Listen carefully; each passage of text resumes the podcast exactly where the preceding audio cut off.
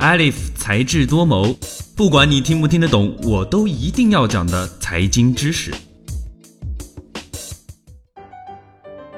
在上期节目中，我们简单了解了股票分析方法中的基本面分析法。本期我们再来看看另一个实用的分析方法——技术分析法。所谓股价的技术分析，是相对于基本分析而言的。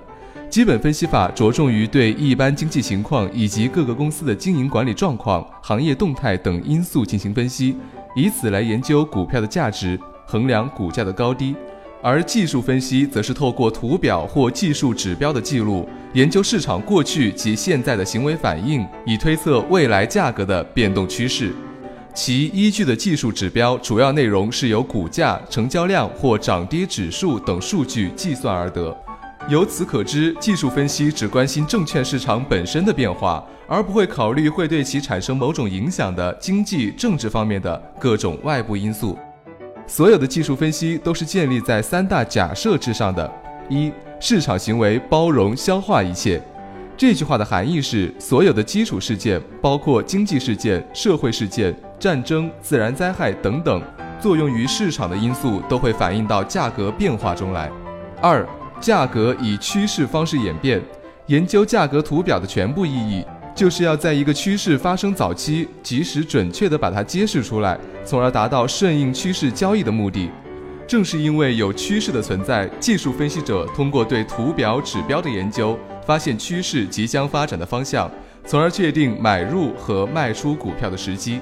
三、历史会重演，图表表现了人们对于市场的看法。通过对于图表的研究，可以找到相似的形态，从而找到未来价格运动的方向。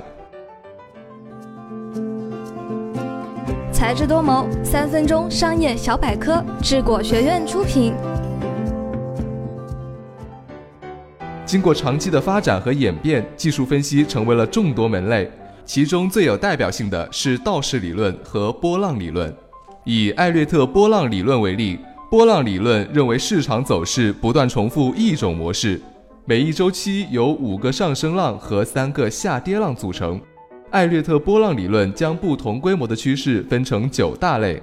最长的超大循环波是横跨两百年的超大型周期，而次微波则是只覆盖数小时之内的走势。但无论趋势的规模如何，每一周期由八个波浪构成，这一点是不变的。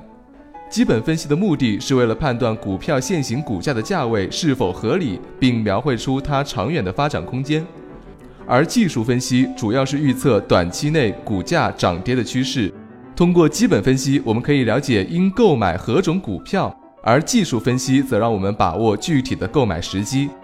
在时间上，技术分析法注重短期分析，在预测旧趋势结束和新趋势开始方面优于基本分析法。但在预测较长时间趋势方面，则不如后者。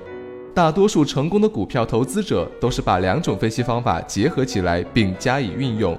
他们用基础分析法估计较长时间的趋势，而用技术分析法判断短期走势和确定买卖的时机。